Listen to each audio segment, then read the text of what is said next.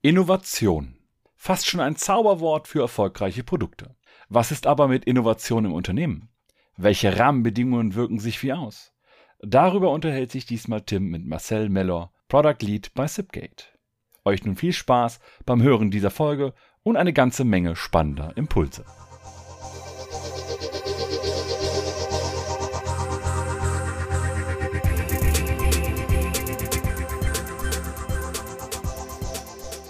In der agilen Produktentwicklung versuchen wir Dinge ja häufig besser zu machen, besser an den Kunden anzupassen mm, und die Probleme des Kunden zu verstehen.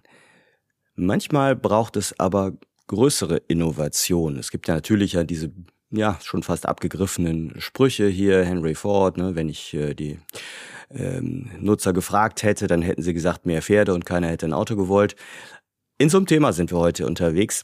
Innovation im Unternehmen gestalten. Und dafür habe ich mir einen Gast eingeladen mit Marcel Mellor von Zipgate, der ja schon sehr lange und sehr intensiv als Innovationsmensch und Innovationstreiber unterwegs ist.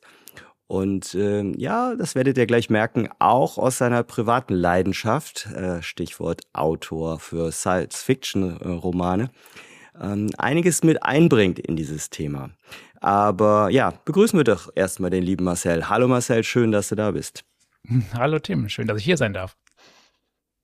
Marcel, Innovation im Unternehmen. Jetzt müssen wir erstmal kurz sagen, wer, wer bist du, was machst du? Du bist Produktstratege, du bist äh, ganz konkret in der Rolle als Product Lead äh, bei Zipgate aus einer Firma aus Düsseldorf, sehr bekannt äh, in der agilen Szene, würde ich behaupten. Was macht ihr? Ihr macht Cloud-Telefonanlagen, so verkürzt gesagt würde ich es nennen. Kannst mich gleich korrigieren.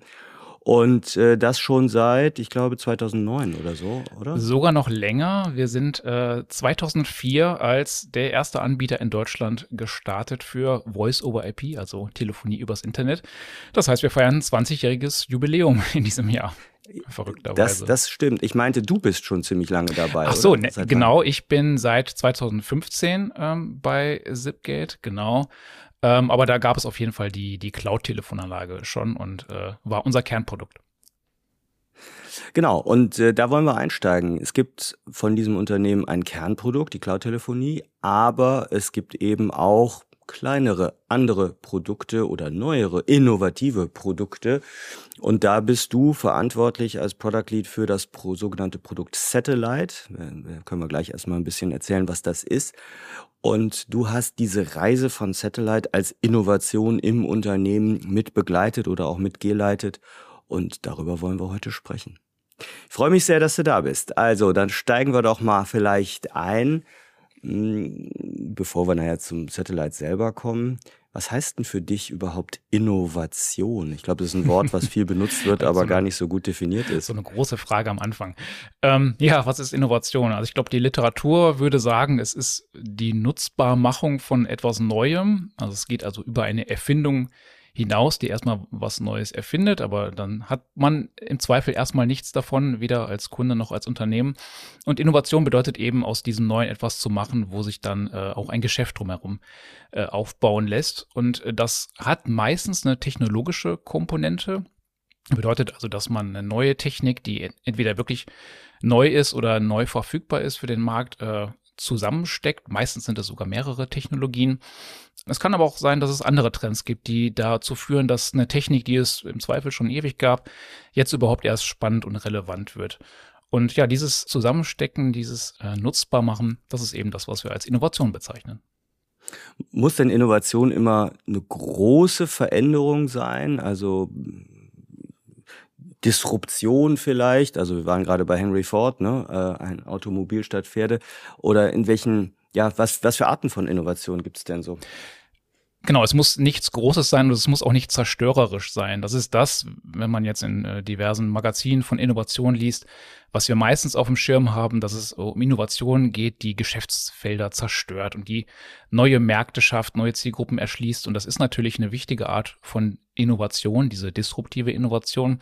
Aber es gibt dazu, im Vergleich dazu auch die Sustaining Innovation, die dazu führt, dass man auch in dem Produkt, was man hat, mit der Zielgruppe, die man gerade bedient, trotzdem immer besser wird. Und das ist eigentlich das, wo natürlich auch das Herz der agilen Produktentwicklung schlägt, ne? dass man versucht, jede Woche auf eine innovative Art und Weise äh, die Probleme, die die Kunden haben, besser zu lösen.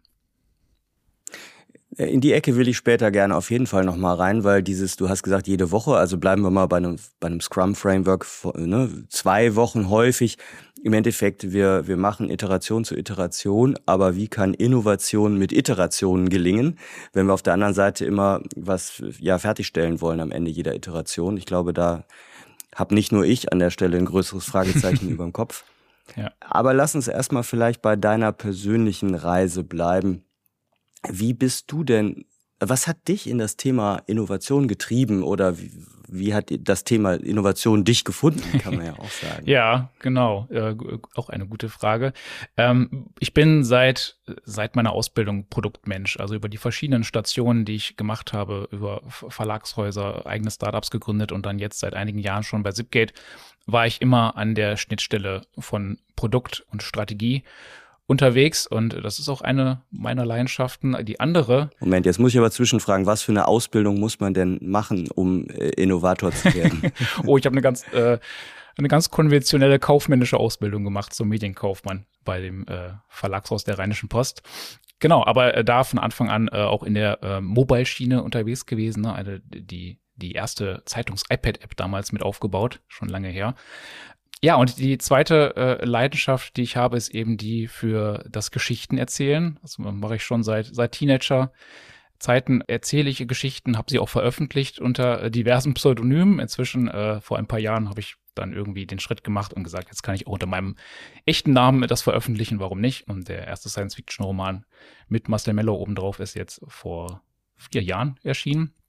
Und irgendwann nach einer kleinen Sinnkrise, nach einem gefällten Startup, habe ich mich gefragt, was ich denn, in welche von diesen beiden Richtungen ich denn jetzt gehe, ob ich äh, nur eine von diesen beiden Leidenschaften verfolgen oder ob das vielleicht zusammengehört und habe dann Revue passieren lassen und gemerkt, dass das gehört zusammen. Also die Fähigkeit, Geschichten zu erfinden und so ein Bild von der Zukunft zu malen, was du als Science-Fiction-Autor auf jeden Fall brauchst, ist am Ende äh, eine Fähigkeit, die du auch ganz oft benötigst, wenn du ein Team von einer Produktvision überzeugst oder sie davon äh, bege dir zu begeistern möchtest. Ne? Und äh, als ich diese Erkenntnis hatte, habe ich mich gefragt, was ist denn das? Strategie und Vision und Science Fiction alles zusammen.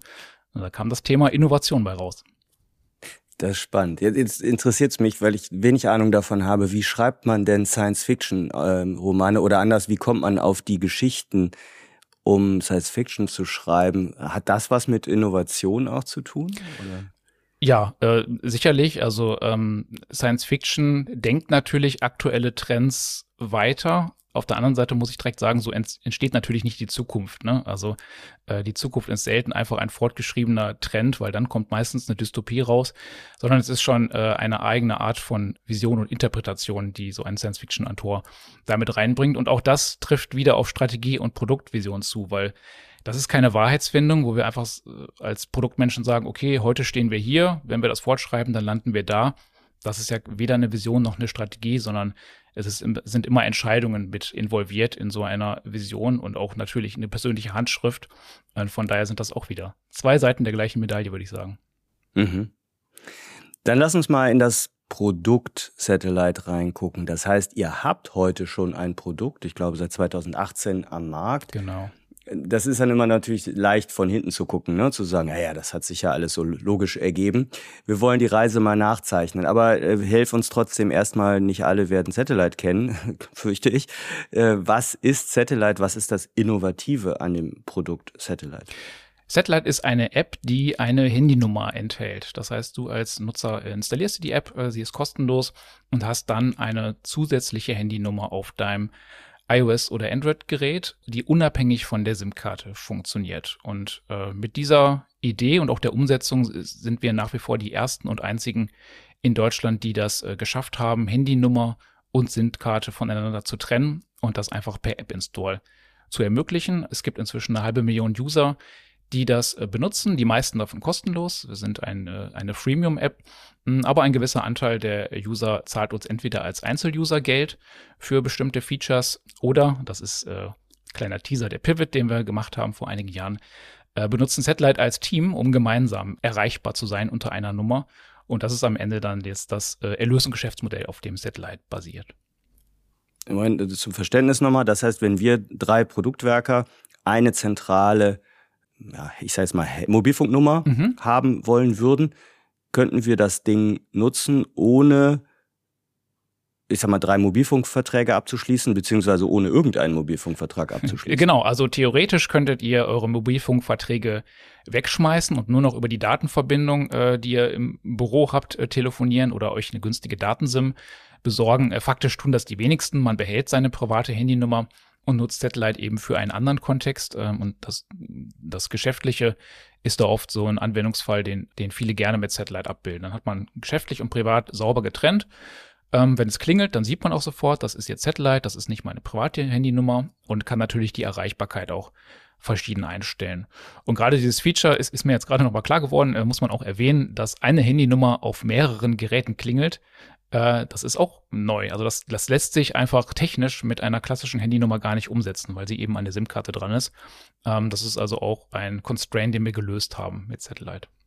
Okay, aber es ist richtig Telefonie, also jetzt nicht wie eine WhatsApp-Telefonie oder so, sondern es verhält sich wie ein Telefonanruf auf dem Handy sonst sich verhält.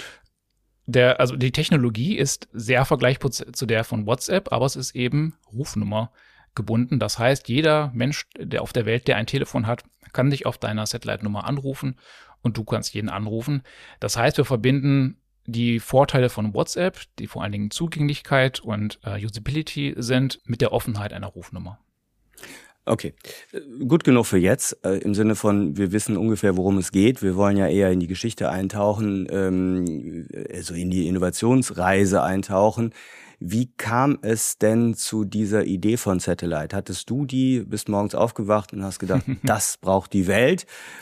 Äh, also erzähl mal, wie, wie ist die Geburtsstunde der Idee einer solchen Innovation zu verstehen? Nee, es war definitiv nicht so, dass ich äh, mit dieser Idee aufgewacht sind, bin, sondern die ursprüngliche Idee hatte einer der beiden Gründer von äh, Zipgate, der Thilo, der allerdings äh, weniger aus der Kundenperspektive kam, sondern aus der Technik. Ähm, das hatte ich gerade auch schon zu Anfang angedeutet dass Innovation eben oft nicht aus einem konkreten Kundenbedürfnis heraus entsteht, wie wir das ja eigentlich zum Beispiel in der agilen Produktentwicklung haben wollen, sondern da ist erstmal eine Möglichkeit. Da sagt jemand, Moment, es, es gibt jetzt irgendwie folgende, folgende Technologie, und das war im Fall von Satellite, eben dass äh, dadurch, dass immer mehr Menschen eine, eine Datenflat hatten, telefonieren über das Internet auch mobil ein, ein Ding war. Das war übrigens noch bevor WhatsApp Telefonie eingeführt hat, als wir uns mit dieser Idee beschäftigt haben.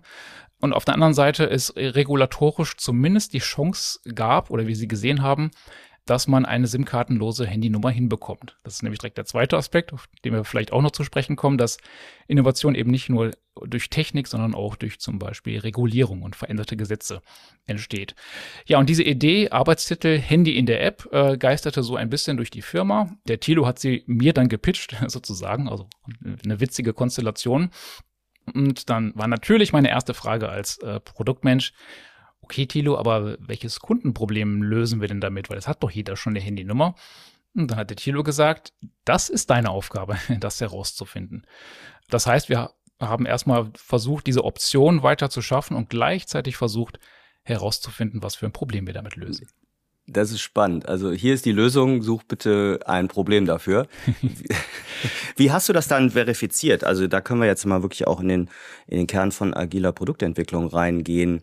Da bist du ja sehr erfahren. Was, äh, du hast ja jetzt da nicht direkt losgebaut, so habe ich dich verstanden, sondern du bist jetzt erstmal rausgegangen und hast oder was heißt raus, aber du hast versucht zu gucken, ob es das Problem überhaupt gibt. Ja, ich, ich möchte das nochmal gerade rücken. Wir haben beides gleichzeitig gemacht, ne? weil wir gesagt haben, wahrscheinlich wird irgendwo in diesem Umfeld Handynummer in die App packen, da wird was sein. Wir arbeiten weiter darauf hin und zum Beispiel, ich weiß nicht, ob wir da gleich noch drüber sprechen müssen, müssen wir mit der Bundesnetzagentur und der Telekom und so weiter sprechen. Das wurde wesentlich aufwendiger als gedacht. Zeitgleich habe ich versucht herauszufinden, was denn der, der Kundenlied sein könnte. Und da habe ich ganz ganz klassisch das übliche Lean Startup, äh, den Lean Startup Werkzeugkasten benutzt, äh, eine Landingpage gebaut, die so tat, als gäbe es das Produkt schon, verschiedene Use Cases auf verschiedenen Landingpages abgebildet und die mit verschiedenen Anzeigen äh, beworben, die dann alle so verschiedene Use Cases adressierten und der Use Case Zweitnummer war auf jeden Fall einer, der auch in den Klickraten der Anzeigen zum Beispiel dann äh, sehr, sehr herausstach. Wenn man auf der Webseite dann sich angemeldet hat, das ist ja auch so der Klassiker, dass man erstmal E-Mail-Adressen äh, sammelt, dann tauchte ein Chat auf, bei dem dann der der Chatbot äh, ich war. Das heißt, äh, bei uns ist in Slack dann eine Nachricht aufgegangen und da habe ich dann in wenigen Wochen mit Hunderten von Usern gechattet und habe versucht rauszukriegen, hm, welches Problem denn die Menschen lösen würden, wenn es so eine App gäbe. Und auch da kam dieses Thema äh, Zweitnummer dann wieder relativ häufig vor mit mehreren hundert. Mhm. Das ist ja schon mal ganz ja. cool. Das heißt, die, die haben alle gesagt, ich will das jetzt kaufen oder haben, hast du denen suggeriert, sie könnten es jetzt hier bestellen? Also, genau, also das, da war ein äh, jetzt runterladen-Button und wenn man den geklickt hat, dann tauchte der Chat auf. Also ja, man könnte und es als dann habt ihr aber auch gesagt, nee, gibt's doch noch nicht. Genau, genau. Dark Pattern, ja. Ja, hm. also in der Validierung das sind die so Frage, Sachen wie ja manchmal erlaubt, finde ich. Wie, wie, haben die, wie haben die Leute da reagiert? Waren sie verärgert? Oder Nö, also in dem Moment, wo sie festgestellt haben, dass da ein echter Mensch ist, äh, ist mir da keine Verärgerung entgegengeschlagen. Du hast gerade gesagt, äh, kaufen, das war einer der Constraints oder der, der Freiheiten, besser gesagt, äh, die wir uns zu Anfang genommen haben, dass wir noch nicht auf der Suche nach einem Geschäftsmodell waren, äh, sondern erstmal versucht haben, das, das Problem was wir lösen könnten, zu validieren. Deswegen von, von Kosten war da bis jetzt noch überhaupt nicht die Rede. Hm. Lass mich die Frage mal ein bisschen größer spannen. Warum macht ein erfolgreiches Unternehmen wie Zipgate, die ein erfolgreiches Produkt im Markt haben, ähm, so eine Spielecke auf? Ich sag's mal bewusst äh, ein bisschen spitz. Ja, aus äh, purer Notwendigkeit kann man sagen. Ne? Das äh, Geschäftsmodell, was wir haben, was wir jetzt auch noch haben, die Cloud-Telefonanlage ist irre erfolgreich, basiert aber auf ganz vielen Dingen, die sich in den nächsten Jahren ändern können. Und ein Erfolgsgeheimnis der Cloud-Telefonanlage ist eben, äh, dass man Internettelefonie mit den Tischtelefonen, die auf dem, die im Büro sind, geschickt verbinden kann. Aber was ist denn, wenn keiner mehr Tischtelefone hat, sondern die Leute alle nur noch über ihr Handy telefonieren und sagen, das reicht mir auch eigentlich. Da brauche ich nicht so eine große, große Cloud-Telefonanlage, die das irgendwie bündelt. Genau, und das ist einer von verschiedenen Trends, die wir am Horizont gesehen haben, wo wir gedacht haben, bevor uns jemand anderes disruptiert, möchten wir lieber uns selbst disruptieren und die nächste, die nächste Baustelle aufmachen.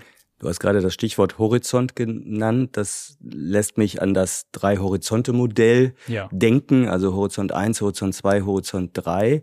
Ähm, habt ihr da auch dran gedacht auf oder jeden passt Fall. Satellite also, da rein? Äh, definitiv. Also und zwar nicht erst im Nachhinein, dass wir es uns so zurecht geredet haben, sondern wir haben das von Anfang an benutzt, dieses Framework, äh, zusammen mit dem äh, Markus Andrezak, der uns schon damals auch äh, beraten hat und äh, uns dieses Modell näher gebracht hat.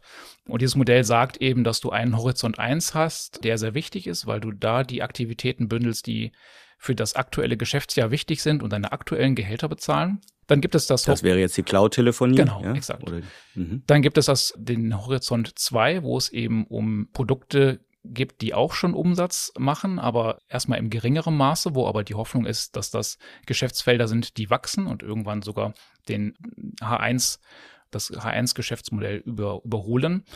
Und dann gibt es H3, da sind wir noch weg von Kundenbedürfnissen und Produkten, sondern darum geht es jetzt erstmal darum, Optionen zu schaffen. Also genau das, was wir am Anfang zum Beispiel bei Satellite auch gemacht haben, erstmal einen, einen sehr weiten Raum aufgemacht, wo dann ganz verschiedene Arten von Innovationen und am Ende auch Produkten möglich waren. Und mit Satellite waren wir am Anfang genau an dieser Schnittstelle. Ne? Also das war noch im Optionenraum, aber wir haben dann Stück für Stück versucht, das in H2 reinzubekommen sozusagen und ein Produkt zu bauen.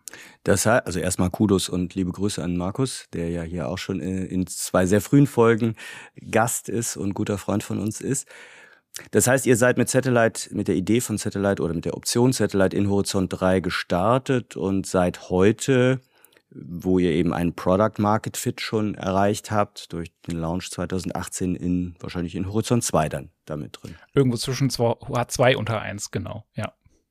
Eine Frage, die mir dann oft an der Stelle gestellt wird, auch ich nutze das Modell auch sehr gerne in Trainings oder so, ist ja, braucht's denn dann für so eine Option oder für eine, so eine Wette in Horizont 3 auch schon eine Produktstrategie oder noch wichtiger, eine Produktvision zumindest. Äh, sprich ganz konkret auf Satellite. Seid ihr, habt ihr euch hingesetzt, habt eine Produktvision erstellt, eine Produktstrategie, eine Product Roadmap, so die klassischen Dinge? Ganz am Anfang nicht. Äh, also als es erstmal darum ging, die Technik zu verstehen und auch zu lernen, da hatten wir das nicht. Relativ schnell ist war klar, dass wir sowas brauchten, um allein auch so ein Team zu, zu motivieren, äh, weil du willst ja, du willst nicht für irgendeine Technologie oder irgendein Spielzeug morgens zur Arbeit gehen, sondern für am Ende was, was äh, Kunden anfassen und benutzen können, womit sie ein Problem lösen. Eine wirkliche Roadmap äh, in diese Tools, ne, also das, das kam dann erst zum Tragen, als wir dann Richtung H1 unterwegs waren und dann die normalen Rituale äh, und Frameworks benutzt haben, wie Zipgate sie auch erfolgreich benutzt.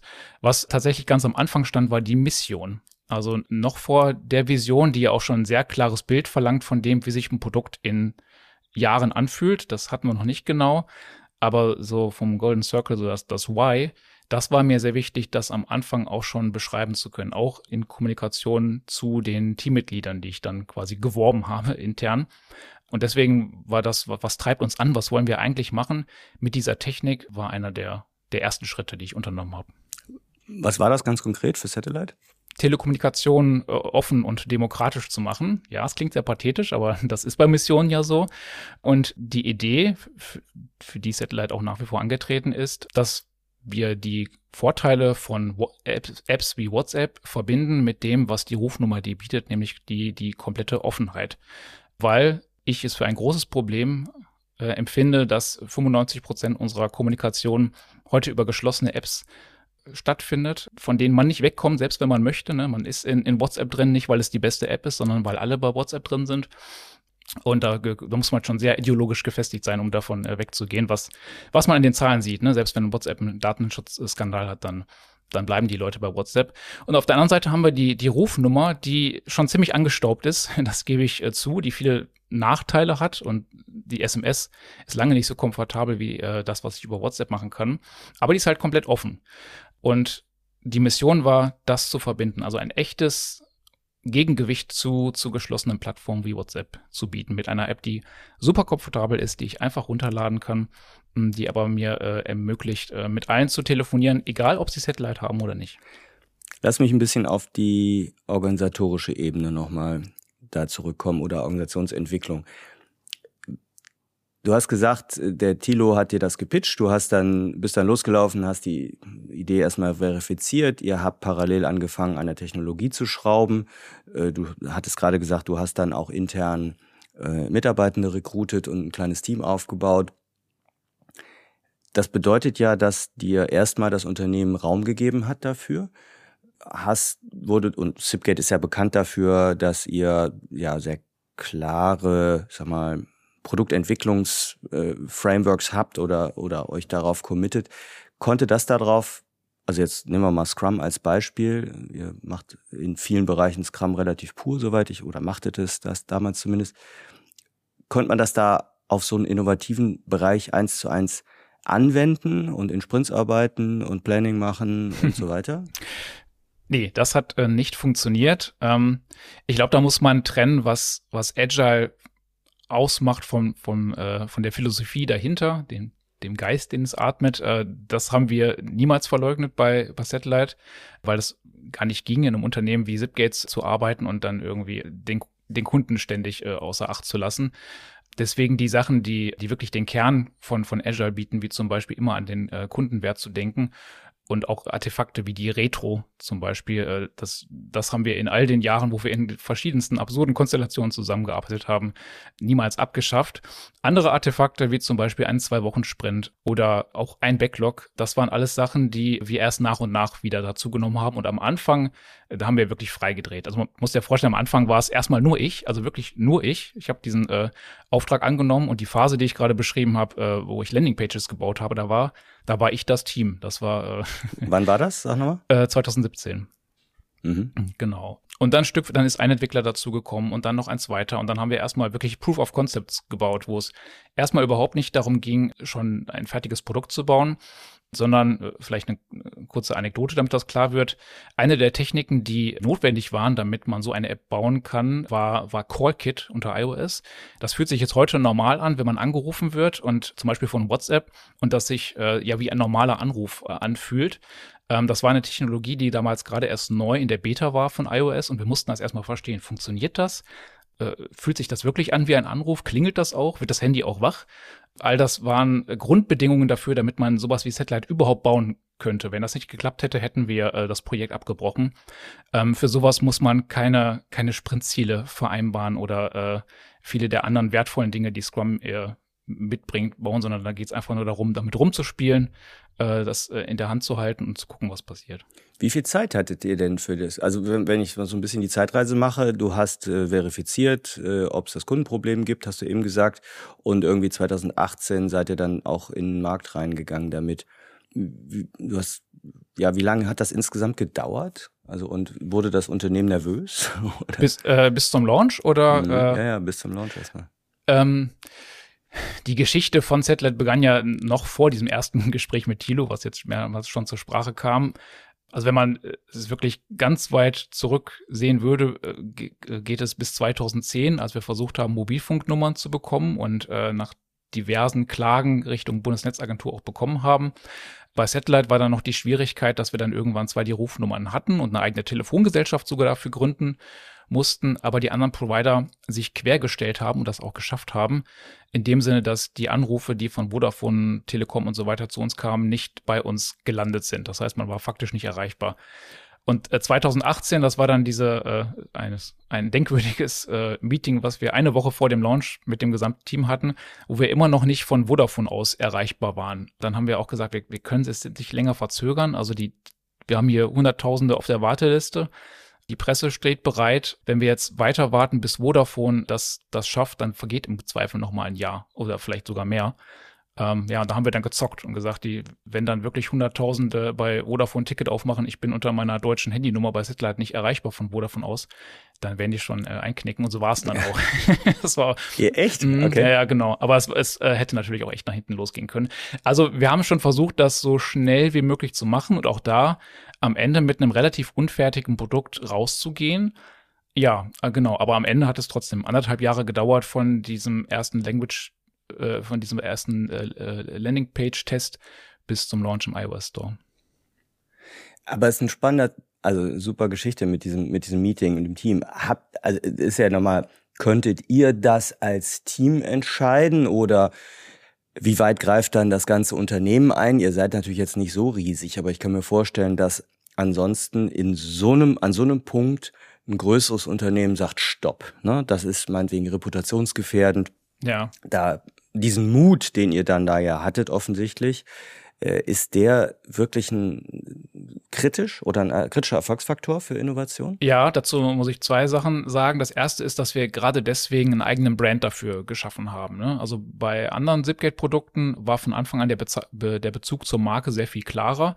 Da war dann Zipgate auch im Namen. Ähm, wir haben das von Anfang an zumindest äh, nicht versteckt, aber in den Hintergrund treten lassen, dass das von Zipkit ist, auch um ganz bewusst eine neue Zielgruppe zu adressieren und, und uns auch ein bisschen in die Notwendigkeit zu bringen, nicht von diesem Boost von Zipgate zu profitieren, weil wenn da, ne, wir, wir haben über Zipgate natürlich ein großes Netzwerk aufgebaut, auch bei Journalisten und so weiter und wollten da einfach gucken, wie weit wir kommen ohne dieses Netzwerk, um auch einfach da neue Adressaten und äh, Ansprechpartner zu gewinnen. Von daher war, äh, also Reputation und so weiter war gar nicht das Thema. Ich muss sagen, äh, ich selber war wirklich sehr im Zwiespalt, ob wir das jetzt machen und habe dann von Tim, dem anderen Geschäftsführer, äh, noch einen Motivationsboost bekommen, der gesagt hat, ne, das, das wird schon. Am Ende, das fällt mir gerade ein, hat, hat er mir erklärt, es könnte ein Riesenvorteil äh, sein für euch, dass ihr nur von zwei von drei äh, großen Providern erreichbar seid. Dann habe ich gedacht, wie kann das denn ein Vorteil sein, Tim? Ja, weil dadurch ist klar, dass ihr was Besonderes seid, weil normalerweise jeder äh, Mobilfunkprovider ist natürlich von allen anderen erreichbar und ihr habt jetzt einen ganz tollen Hook in der Geschichte auch Richtung Presse zu erklären, warum das nicht so ist und dass die anderen euch Steine in den Weg legen und diese David-Goliath-Geschichte zu spielen. Äh, ja, man muss sagen, er hatte tatsächlich recht damit. es hat wunderbar geklappt, auch wenn ich das in dem Moment äh, nicht so gesehen habe, sage ich mal. Schön. Was hast du ja ansonsten auf der Reise des entlang des Produktes über Innovation selbst gelernt? Es könnte sein, dass ich da biased bin aufgrund äh, meines Hintergrunds, aber ich habe festgestellt, dass Geschichten zu erzählen und dass äh, eine Produktvision mit Hilfe von Storytelling äh, an, an den Mann und die Frau zu bringen einen riesen, einen riesen Vorteil hat. Deswegen diese Mission, die ich dir äh, gerade gepitcht habe, ne, das war von Anfang an ein wichtiges Ding, was ich auch in eine Geschichte gepackt habe. Ne? Wie, wo stehen wir gerade, wie könnte das aussehen, ähm, wenn WhatsApp immer relevanter wird, weil wie können wir ein Gegengewicht dazu bieten. Aber nachher auch die, die echte Vision, also wie sieht das Produkt aus, wie fühlt sich das an, das in die Geschichte zu packen, in, auch in ein, einer Heldenreise, ne? also mit all den zwölf Stufen der Heldenreise, habe ich, äh, äh, hab ich, das, äh, hab ich das immer erzählt dem Team. Mm, das hat gut funktioniert, weil du natürlich in der im innovativen Umfeld in einer ganz großen Unsicherheit bist, noch viel mehr, als du das schon im, in, im normalen, sag ich mal, agilen Kontext hast, ist die, ist die Liste der ungelösten Fragen ganz, ganz groß. Und dann so, so eine Geschichte zu liefern, an der man sich festhalten kann, egal was da links und rechts passiert und Vodafone äh, macht nicht mit und man muss die Telekom verklagen und das kann einem ja alles über den Kopf wachsen, aber dann hat man was, an dem man sich festhalten kann. Also wer das Stichwort Heldenreise und so nicht kennt, wir haben in einer sehr frühen Folge, haben Olli und Dominik schon mal zu Storytelling äh, hier im Podcast auch eine Folge gemacht, aber äh, vielleicht, Marcel, müssen wir da nochmal nachlegen mit dir und dich zu dem Thema Storytelling nochmal bei Zeiten einladen. Sehr gerne. Äh, ein Science-Fiction-Autor zum Thema Storytelling. Ja, das klingt spannend. Wie würdest du insgesamt sagen, was, was, wenn du anderen Unternehmen das empfehlen würdest, was sind so notwendige Erfolgsfaktoren für unternehmensinterne Innovation? Also jetzt nicht Startup auf der grünen Wiese. Ja, die, ähm, die Frage ist, wie, wie gute Ideen entstehen, die ja die Grundlage für Innovation sind. Und die entstehen, entstehen eigentlich immer dadurch, dass Sachen verknüpft werden, die Leute überraschen also Innovation entsteht selten dadurch, dass du wirklich was ganz Neues machst und das im leeren Raum entsteht, sondern meistens verknüpfst du Sachen, die es eigentlich schon gab, aber die noch niemand auf diese Art und Weise verbunden hat. Und das kriegst du auf zwei Arten hin. Einerseits viel ausprobieren, auch ganz viel Experimente machen, die scheitern, sonst wären es keine Experimente. Und auf der anderen Seite Perspektiven zusammenzubringen, in einen Raum zu bringen, die normalerweise nicht zusammen sind. Das heißt, das spricht ganz sehr für ein diverses Umfeld, viele verschiedene Menschen mit ganz äh, verschiedenen Hintergründen äh, in, einem, in einem Unternehmen zu haben, um halt ja, diesen Schmelztiegel an unterschiedlichen äh, Ideen, die dann zusammen was Tolles werden, auch zu fördern. Habt ihr denn bewusst für die als Satellite-Team euch sozusagen abgegrenzt vom, vom Rest von Zipgate? Ja, genau. Also das war von Anfang an uns, uns wichtig und das, das haben wir also nicht nur dem Satellite-Team, sondern äh, wir als Unternehmen haben gesagt, dass das muss so sein, weil wir uns äh, auch von der, von der Technik und von den ganzen Ritualen, die die Cloud-Telefonanlage groß gemacht haben, äh, bewusst verabschieden wollten.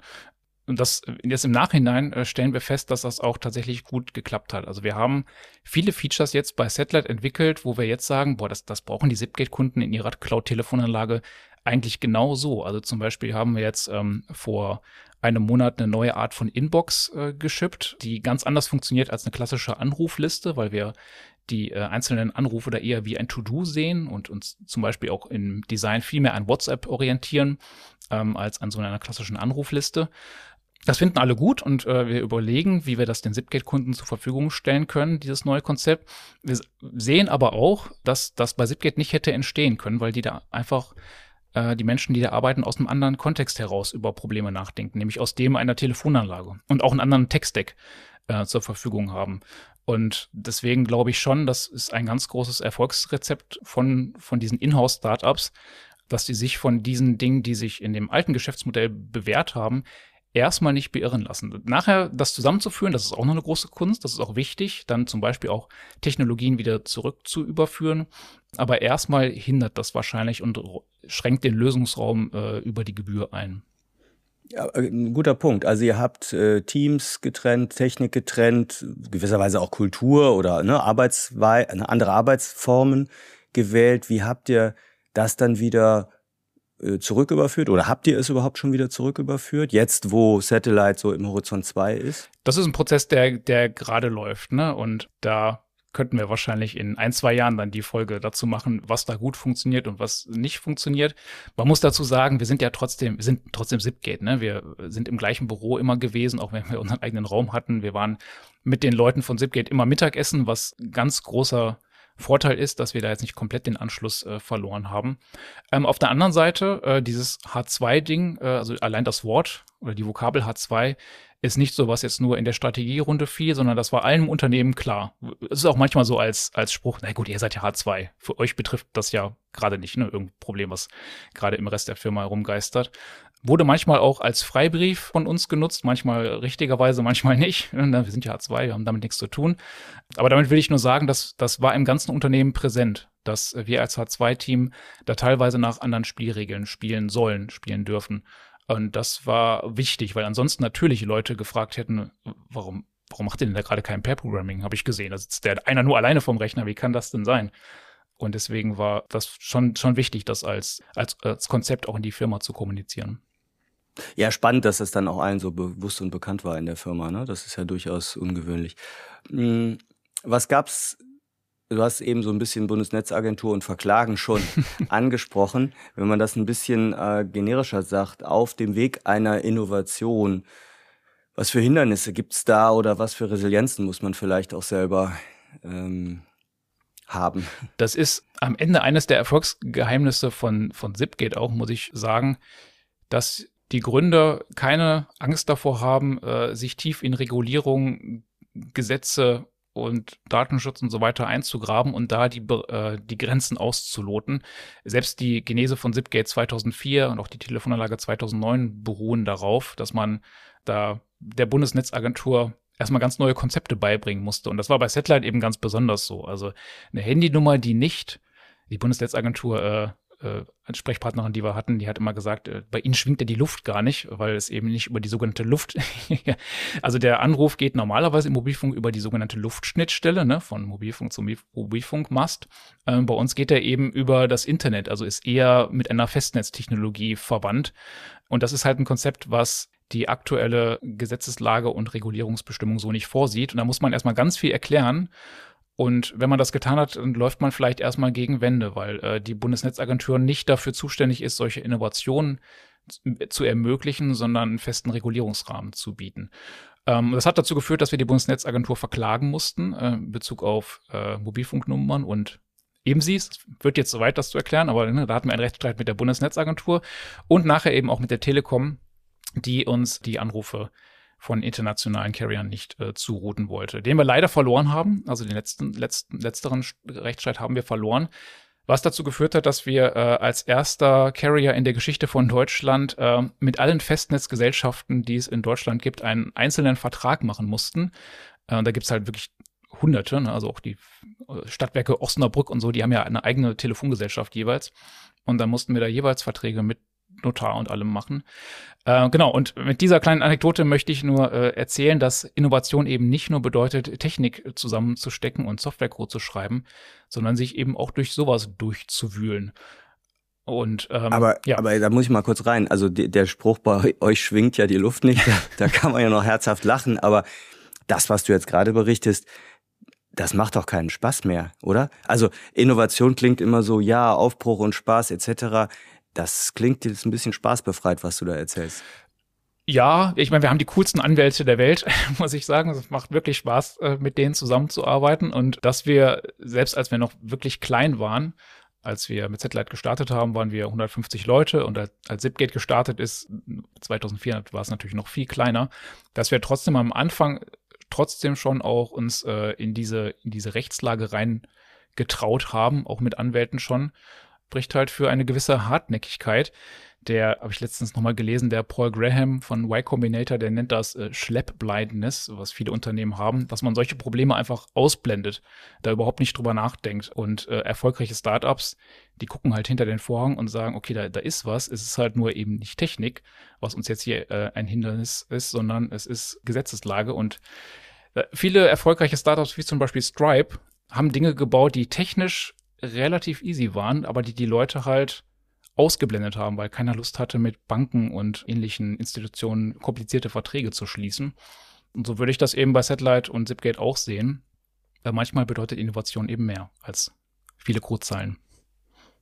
Da könnte man vielleicht ein, eine Brücke schlagen zur aktuellen Diskussion mit KI. Jetzt haben wir ne, so in der, also KI gibt's ja schon länger, aber in der in der breiten Wahrnehmung jetzt durch ChatGPT und OpenAI vielleicht seit eineinviertel Jahren und da gibt's ja jetzt auch eine ganze Menge Dinge, die man machen könnte, aber vielleicht nicht aus datenschutzrechtlichen Gründen oder aus ethischen Gründen oder die, Gef die Gefahren, die man so sieht.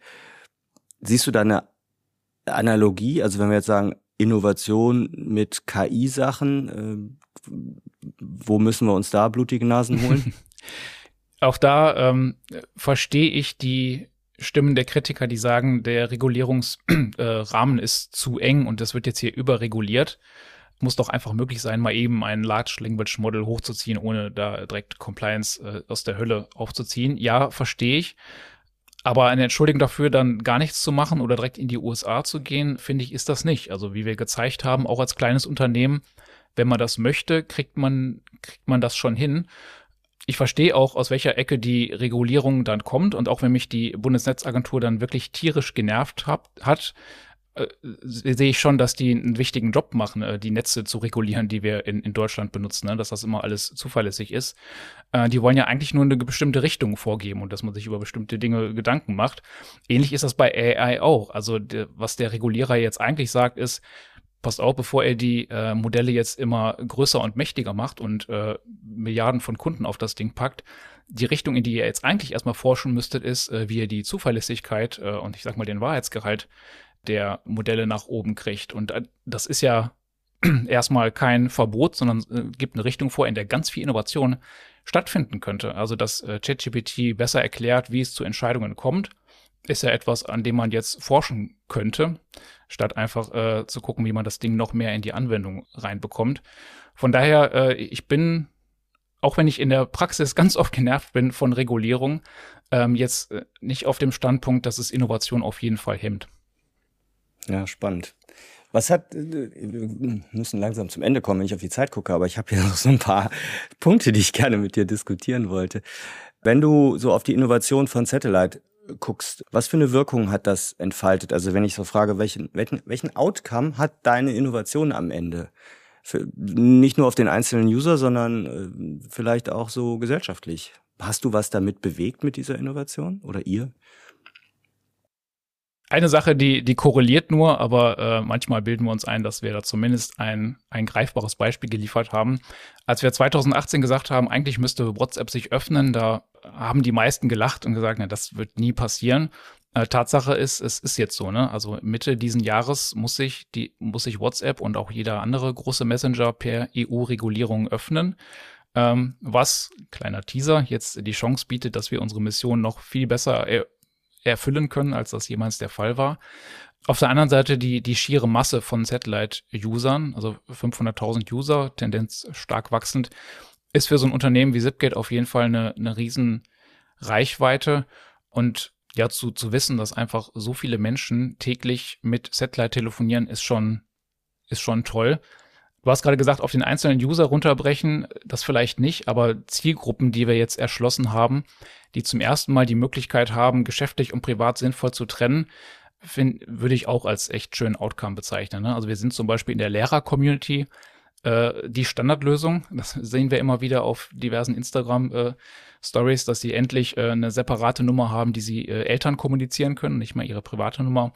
Und da gibt es ganz viele andere Berufsgruppen, wie zum Beispiel auch Hebammen oder so. Also viele Leute, die ich nicht auf dem Schirm hatte, äh, die jetzt endlich eine Lösung gefunden haben, um geschäftlich und privat sauber zu trennen. Ähm, und das würde ich schon als echt schönen Outcome bezeichnen. Ja, das ist eine schöne Idee. Du hast gerade gesagt, jetzt schon 500.000 äh, User stark wachsend. Also von dem, da sitzt der Marcel Mellor mit vielleicht den ersten ein, zwei Entwicklern, äh, muss das Team natürlich auch wachsen. Und da sind wir sofort beim Thema Skalierung. Und an der Stelle äh, möchte ich so einen kleinen, äh, ja, kleine Werbung für deinen neuen Podcast gerne machen, beziehungsweise den, den, dir den Aufschlag geben. Du hast schon länger einen anderen Podcast, Tech is Good, aber mit dem David Ranfler zusammen machst du nun den neuen Podcast Skalierbar.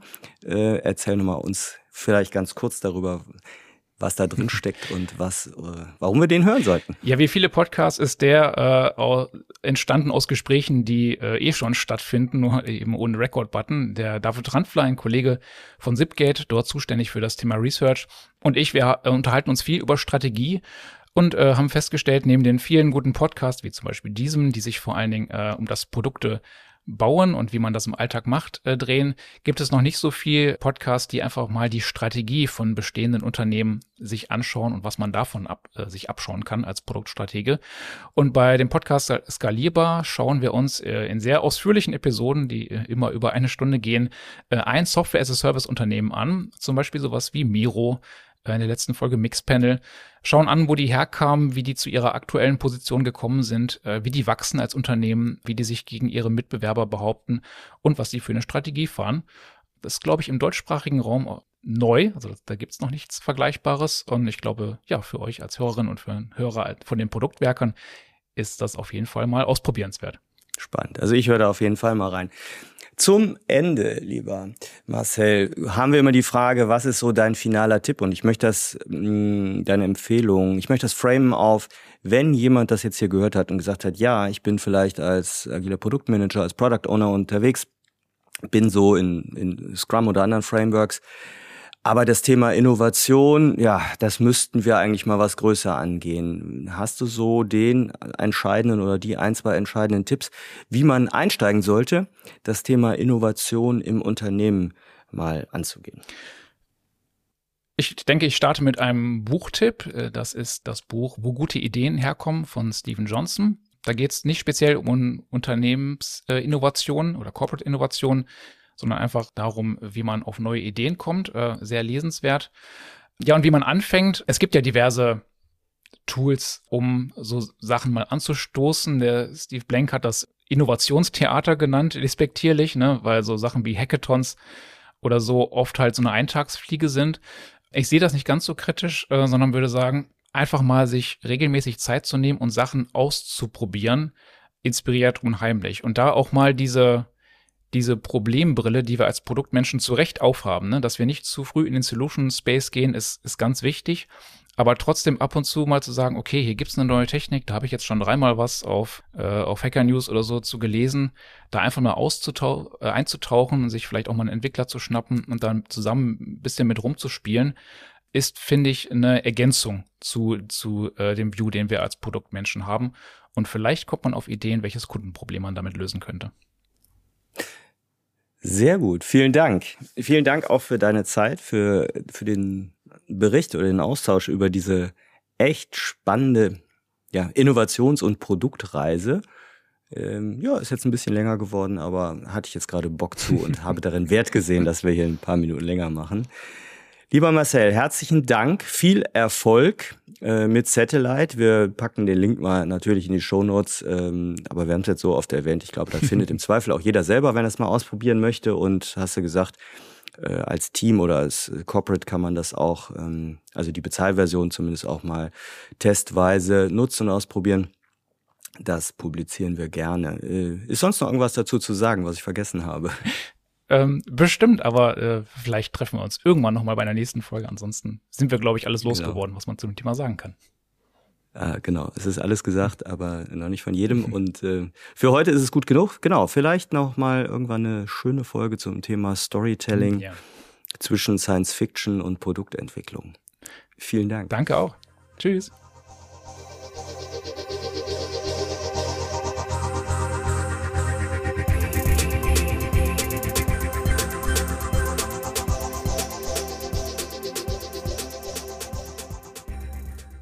Für weitere Informationen rund um Veröffentlichungen und Events der Produktwerker folgt uns auf Twitter oder besucht unsere Website unter produktwerker.de